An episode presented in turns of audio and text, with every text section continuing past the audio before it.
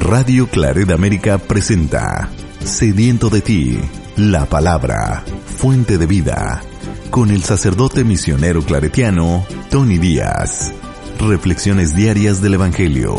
Aquí iniciamos. Bienvenidos hermanos a nuestras reflexiones bíblicas de las lecturas del día. Hoy es viernes de la cuarta semana de Pascua, viernes de la cuarta semana de Pascua. La primera lectura de hoy viene de los Hechos de los Apóstoles, capítulo 13, versículos 26 al 33. En aquellos días, Pablo continuó su predicación en la sinagoga de Antioquía de Pisidia con estas palabras. Hermanos míos, descendientes de Abraham, y cuantos temen a Dios, este mensaje de salvación les ha sido enviado a ustedes. Los habitantes de Jerusalén y sus autoridades no reconocieron a Jesús y al condenarlo cumplieron las palabras de los profetas que se leen cada sábado. No hallaron en Jesús nada que mereciera la muerte y sin embargo le pidieron a Pilato que lo mandara ejecutar. Y después de cumplir todo lo que de él estaba escrito, lo bajaron de la cruz y lo pusieron en el sepulcro. Pero Dios lo resucitó de entre los muertos, y él, ya resucitado, se apareció durante muchos días a los que lo habían seguido de Galilea a Jerusalén. Ellos son ahora sus testigos ante el pueblo. Nosotros les damos la buena nueva de que la promesa hecha a nuestros padres nos la ha cumplido Dios a nosotros, los hijos, resucitando a Jesús. Como está escrito en el Salmo segundo, Tú eres mi hijo, yo te he engendrado hoy. Palabra de Dios. El salmo responsorial de hoy es el salmo número dos y el responsorio es Jesucristo es el Rey de las naciones, aleluya. Jesucristo es el Rey de las naciones. Aleluya. El Señor me ha consagrado como Rey de Sión, su ciudad santa. Anunciaré el decreto del Señor, he aquí lo que me dijo. Hijo mío, eres tú, yo te he, te he engendrado hoy, te daré en herencia las naciones y como propiedad toda la tierra podrás gobernarlas con cetro de hierro y despedazarlas como jarros. Escuchen y comprendan estas cosas, reyes y gobernantes de la tierra, adoren al Señor con reverencia, sírvanlo con temor. Jesucristo es el Rey de las naciones. Aleluya. El Evangelio de hoy viene de Juan, capítulo 14, versículos 1 al 6. En aquel tiempo Jesús dijo a sus discípulos, No pierdan la paz. Si creen en Dios, crean también en mí. En la casa de mi Padre hay muchas habitaciones. Si no fuera así, yo se lo habría dicho a ustedes, porque ahora voy a prepararles un lugar. Cuando me vaya y les prepare un sitio, volveré y los llevaré conmigo, para que donde yo esté, estén también ustedes. Y ya saben el camino para llegar al lugar a donde voy. Entonces Tomás le dijo, Señor, no sabemos a dónde vas. ¿Cómo podemos saber el camino? Jesús les respondió, yo soy el camino, la verdad y la vida. Nadie va al Padre si no es por mí. Palabra del Señor. Muy bien, damos comienzo a nuestra reflexión de las lecturas del día, un poco de resumen de lo que hemos venido leyendo días atrás. Eh, nos encontramos en la primera jornada Ah, de evangelización en la cual Saulo, que ahora ya se le da el nombre de Pablo, participa junto con Bernabé, han salido de Antioquía de Siria y de ahí saltaron a la isla de Chipre y de Chipre eh, tomaron otra embarcación y regresaron a tierra firme en el sur de lo que hoy en día es Turquía. De ahí, ah, de la costa de Turquía, subieron hacia la ciudad, otra ciudad que se llama Antioquía de Pisidia. Esta es, esta ciudad es diferente que la Antioquía en Siria, que era la tercera ciudad principal del Imperio Romano de aquel entonces. Eh, Antioquía de, Pisidia es una ciudad más pequeña um, y es ahí donde se dirigen uh, Bernabé y Pablo y es Pablo uh, quien en la sinagoga en Antioquía de Pisidia los líderes le dan la oportunidad de que les hable acerca de las lecturas que han leído y de que les comparta una reflexión. Y Pablo, pues toma la palabra y les empieza a hablar acerca, bueno, les da un resumen de la historia de la salvación del pueblo de Israel y lleva esta, este resumen a, en su, a su punto final en Jesucristo, a quien, quien en él se cumplen, se llevan a cabo todas las promesas que Dios había hecho por medio, por medio de todos los profetas, ¿no? Así que Pablo aquí da este, un discurso, y la lectura de hoy es, es la segunda parte del discurso que empezamos a leer ayer. Y aquí Pablo, dentro de esta sinagoga, está dando el, resto del discurso uh, cuando se le ha dado la palabra, lo cual era una tradición muy común, este, de que en la sinagoga uh, se les invitara a los visitantes a, ya sea a leer las lecturas sagradas o a compartir algún comentario, alguna reflexión sobre las lecturas. Y esto es lo que Pablo está haciendo, pero con eh, el, el, el plan evangelista de llevar la tradición, llevar el plan de salvación de Dios para Israel hacia Jesús, quien ahora se convierte en el centro de la proclamación, en el centro del Evangelio que ahora Pablo, como recién convertido a, a Cristo, ahora se convierte en uno de los principales evangelizadores ah, de la iglesia naciente. Bueno, y dice Pablo en este discurso, ah, la segunda parte del discurso que empezamos ayer. En aquellos días Pablo continuó su predicación en la sinagoga de Antioquía de Pisidia con las palabras, Hermanos míos, descendientes de Abraham y cuantos temen a Dios. ¿no? Aquí eh, el hecho de que están en una sinagoga eh, es, es, obvio de que la mayoría de las personas que, se encuentran ahí, todos hombres, eran judíos y algunos ah, no judíos, pero que se han sido convertidos al judaísmo, ¿no? A esto eh, son las palabras que hacen referencia a aquellos que temen a Dios, ¿no? Los hijos de Abraham, cuando menciona Pablo a los hijos de Abraham, está obviamente refiriéndose a la comunidad judía de aquellos que son ah, puramente judíos y al resto de los que temen a Dios son aquellos que han sido recibidos no judíos a la comunidad judía. Y ahora Pablo empieza con el mensaje. Este mensaje de salvación les ha sido enviado a ustedes. Los habitantes de Jerusalén y sus autoridades no reconocieron a Jesús y al condenarlo cumplieron las palabras de los profetas que se leen cada sábado. Aquí Pablo ahora está dando un resumen ah, de lo que ocurrió en torno a Jesús, eh, cómo fue rechazado, cómo fue entregado, cómo murió, cómo fue enterrado y cómo resucitó, ¿no? Así que también, así como Pablo en el día de ayer, en la lectura de ayer, dio un resumen así en grandes rasgos sobre la historia de la salvación, pues ahora eh, también en grandes rasgos da un resumen de los eventos ocurridos en torno a Jesús cuando sube de Galilea a Jerusalén para su pasión, muerte y resurrección. Dice,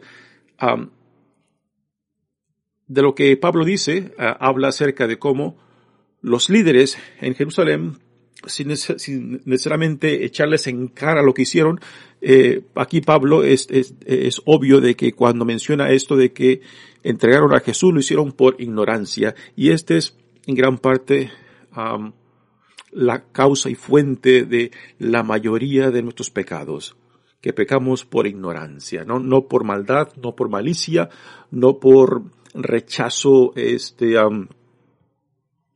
eh, claro por Dios, sino porque no entendemos y porque no vemos claramente a cómo y por dónde Dios nos llama. Y, y, el, y la fuente, en, realidad la fuente de la mayoría de, nuestros pecados es por ignorancia. Y es esto lo que Pablo está uh, describiendo, aunque no lo nombra como tal. Pero, uh, y esto, al decir esto Pablo, pues lo dice para, para no echarles en cara, en cara este, las, el rechazo, las ofensas de los líderes de, de Jerusalén. Uh, después menciona Pablo que al que lo condenaron y lo entregaron a Pilato. Y que en esto se cumplió, se cumplió todo lo que los profetas uh, hablaban en, en, las lecturas que se leen todos los sábados, ¿no? Uh, en esto también mm, Pablo nos da una, una, una bella enseñanza, ¿no? De que no basta simplemente leer la Sagrada Escritura si tú no entiendes o no sabes in interpretar lo que estás leyendo, ¿no? Uh, cuando Pablo dice, dice, uh, cumplieron las palabras los profetas que se leen cada sábado, ¿no? O sea, si, si cada sábado leían, leían, leían las lecturas de los profetas, bueno, entonces, ¿por qué no reconocieron a Jesús, de quien los profetas hablaban, de quien los profetas profetizaban? Así que la ignorancia o la ceguez está en no saber interpretar, no saber eh, también interpretar cómo Dios se hace presente, cómo Dios viene a nosotros, cómo Dios nos, uh, nos llama en nuestro tiempo y espacio. Así que no basta simplemente estar familiarizados con la Sagrada Escritura, si tampoco pedimos o tenemos el Espíritu para poder interpretar lo que la palabra de Dios nos comunica hoy en día. ¿A qué nos llama hoy en día? ¿A, qué es lo que Dios pide y exige de nosotros hoy en día, ¿no? Y este es parte de la ignorancia, de la ceguez, de la oscuridad de aquellos que no reconocieron a Jesús, de aquellos que condenaron a Jesús, de aquellos que entregaron a Jesús a la muerte, ¿no? Y la ceguez de ellos, la ignorancia de ellos, pues también, también es parte de nuestra misma experiencia cuando nos cerra, cerramos al Espíritu de Dios, cuando nos cerramos a, la presencia de Dios hoy en día, a como Dios viene a tocar a nuestra puerta, llamarnos por nombre y para uh, invitarnos, invitarnos a ser más fiel, a responder con más uh, confianza y entrega a la visión del plan de Dios que en nuestros tiempos, que en mi vida, que en, en mi situación se me está llamando, ¿no? Y esto es responsabilidad de cada generación en cada generación no hay tiempo y espacio donde Dios no esté presente, ¿no? Y si hemos de vivir con esta convicción de que no hay espacio y no hay tiempo donde Dios no esté presente, entonces en cada época, en cada momento, en cada vida, en cada situación, Dios nos llama para que respondamos a su iniciativa, para que respondamos a su llamado. Y este eh, responder a Dios, pues, que sea con una entrega y convicción uh, de que pase lo que pase, aquel que nos llama, aquel que viene a nosotros, pues también proveerá lo necesario para que también nosotros le respondamos y también sepamos dar y entregar um, confiados en aquel que nos llama. ¿no? Continúa Pablo. Pero Dios lo resucitó de entre los muertos y él ya y él ya resucitado se apareció durante muchos días a los que lo habían seguido de Galilea a Jerusalén. Ellos son ahora sus testigos ante el pueblo. Aquí nuevamente Pablo está dando el resumen de lo que ocurrió después ah, de la resurrección, de cómo Jesús resucitado se le apareció a sus discípulos y apóstoles, aquellos que lo habían seguido desde Galilea hacia a, Y que ahora son sus testigos. Y esto también es muy importante. La iglesia está construida sobre el testimonio de aquellos que conocieron a Jesús, de aquellos que convivieron con Jesús. Y este testimonio no simplemente es el recontar lo que ocurrió, sino también de manifestar de que este acto de la resurrección ha transformado, ha creado algo nuevo, ha dispersado el miedo y los ha inundado con el Espíritu de Dios para que continúen la misión que Dios había empezado en Jesucristo, que Jesucristo compartió con sus discípulos y apóstoles, y ahora estos discípulos y apóstoles continúan esta misión guiados por el Espíritu Santo, ¿no? Así que el testimonio de los discípulos y apóstoles no simplemente es el contar lo que sucedió, sino el manifestar que esta, este acto ah, de la resurrección que Dios ha llevado a cabo en Jesucristo ha inaugurado, ha creado algo nuevo, de que vivimos ya desde entonces, desde el tiempo de la resurrección, vivimos en una época nueva, en una situación diferente. El reino ya, el reino de Dios ya es, ya está presente, ya se ha inaugurado, ¿no? Y ahora corre por nuestra cuenta, entonces, abrir nuestras vidas, abrir nuestros ojos, abrir nuestro corazón a esta nueva realidad para asimilar no solamente el mensaje, sino también la visión de lo que Dios está llevando a cabo, que empezó, que inauguró en Jesucristo nuestro Señor, ¿no? Así que cuando decimos que la iglesia está fundada sobre el testimonio de los discípulos y apóstoles, está fundada en lo que, en la nueva creación, en las nuevas vidas, en lo que el Espíritu Santo está llevando a cabo por aquellos hombres y mujeres que entregaron sus vidas al mensaje, a la visión del reino.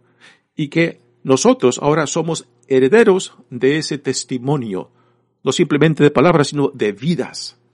Y ahora corre por nuestra cuenta, de que también nosotros demos un testimonio de la realidad del reino que aún sigue, sigue promoviendo vida, aún sigue promoviendo cambios, aún sigue promoviendo nuevas esperanzas de lo que Dios ha ignorado, ha ignorado en Jesucristo nuestro Señor. Y esto ahora es nuestra responsabilidad, ahora es nuestro llamado de que también nos dejemos infundir, nos, dejemos guiar, nos dejemos transformar por este mismo espíritu para que la misión de la iglesia de ser un sacramento del reino, de ser un instrumento del reino, de ser un testigo del reino, pues siga promoviendo y siga manifestando esta realidad. Repito, no simplemente de palabra, sino por el testimonio de vida que demos.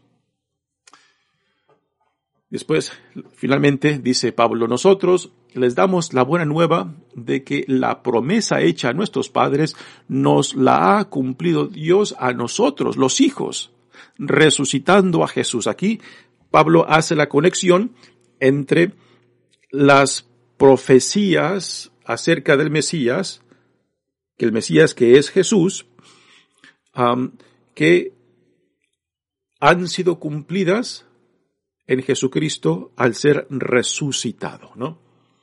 Así que Jesús, digo Pablo, Pablo hace esta conexión de la historia de la salvación de Israel, y después eh, la conecta con lo que sucedió, con lo que sucedió en torno a Jesús, y cómo todas las promesas de los profetas se cumplieron en Jesús, y cómo en la resurrección de Jesucristo, Dios lo ha consagrado Mesías, Hijo de Dios. Así que Jesús, eh, eh, así que Pablo hace, esta colección impresionante en esta oportunidad que en la sinagoga de Antioquía de Pisidia le han dado ah, y Pablo no, ah, no pierde la oportunidad, no este, toma la oportunidad para dar este mensaje de lo que Dios ha llevado a cabo, de, que Dios ha cumplido todo lo que ya los profetas habían anunciado, ¿no? Muy bien, hermanos, pasamos ahora al Evangelio de hoy, a que eh, viene del Evangelio de Juan. En el Evangelio de Juan, ahora, con, este capítulo 14, empezamos una, una nueva sección.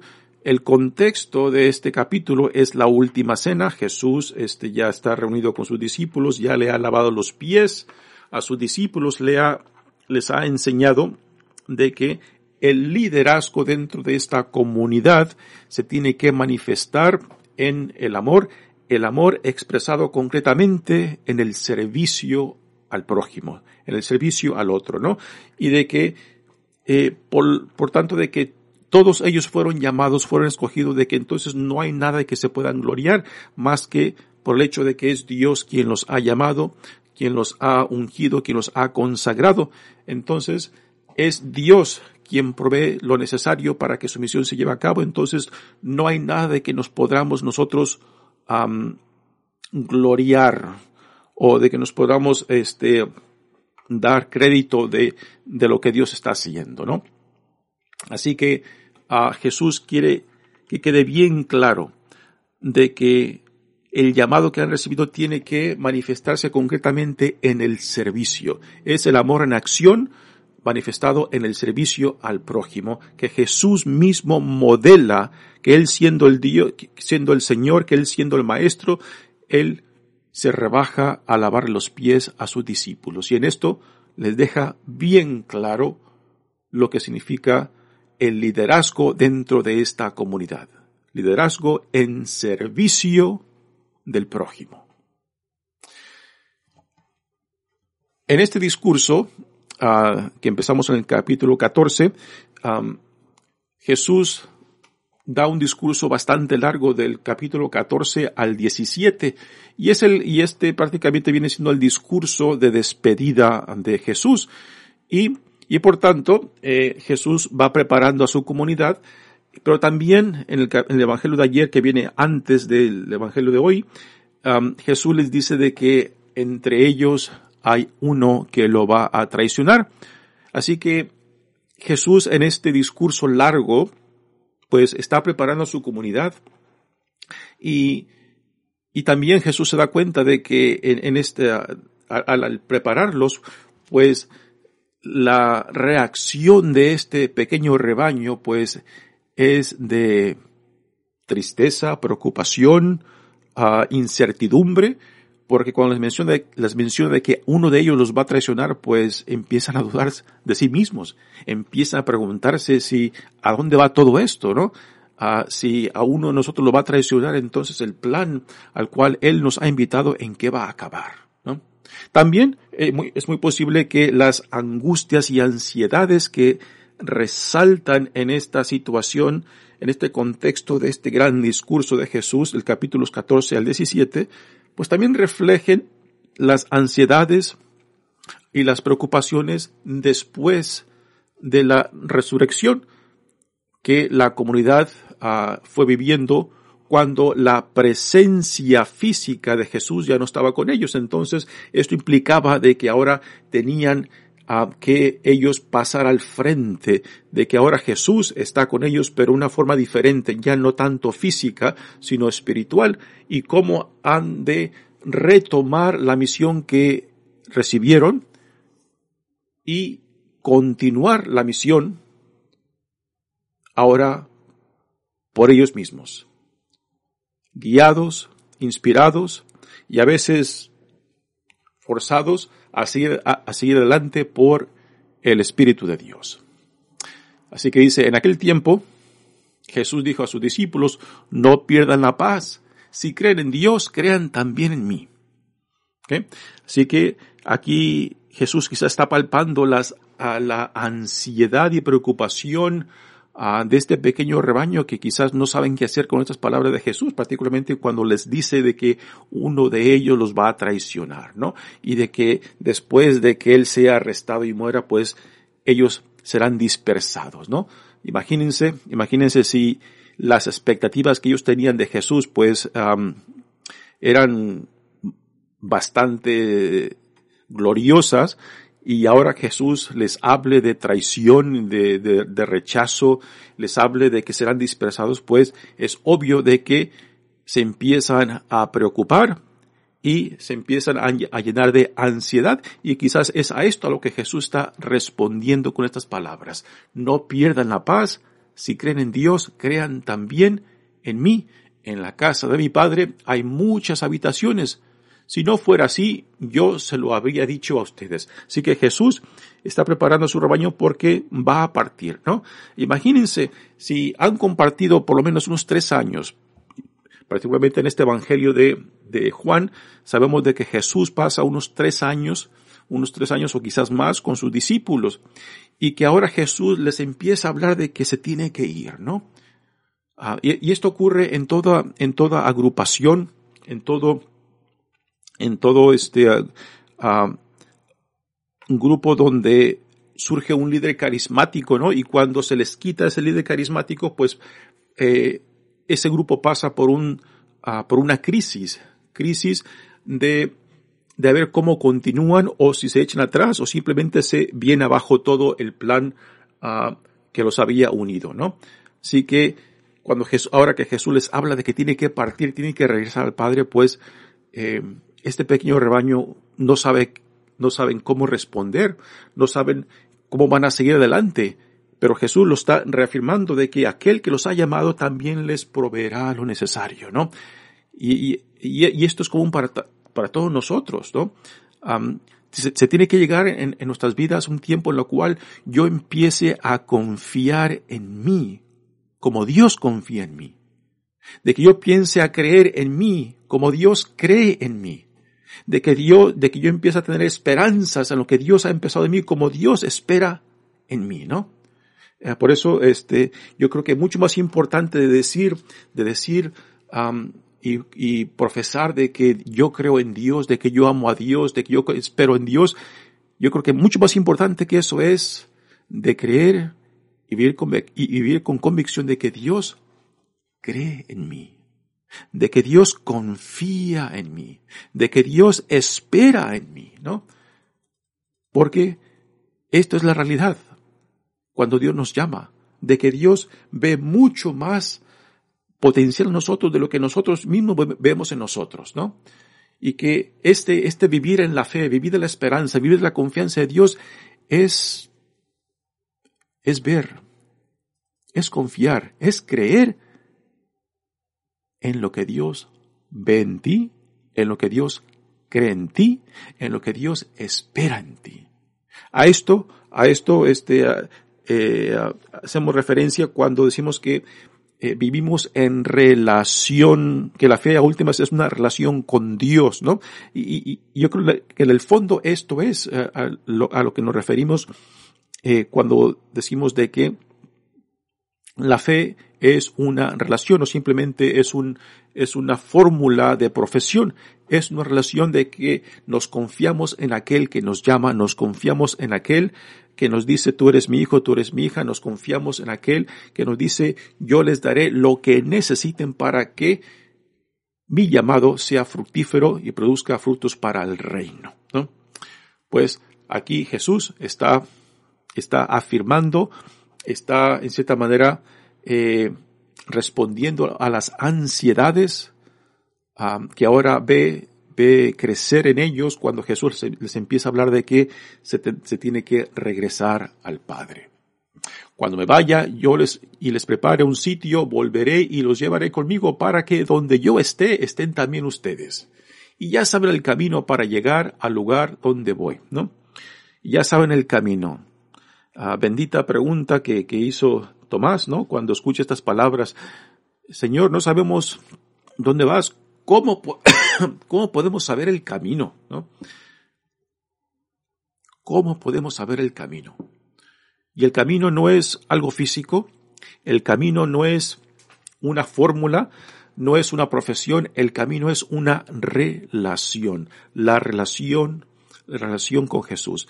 Em, la respuesta que Jesús le da a Tomás no es una fórmula, no es una doctrina, es una relación de que al decir de que, de, que uno, de que yo creo, yo creo en Dios, de que yo creo en Jesús, es creer en la totalidad de la persona de Jesús, creer en sus palabras, creer en su persona, creer en su mensaje, creer en su visión del reino, en su visión del Padre.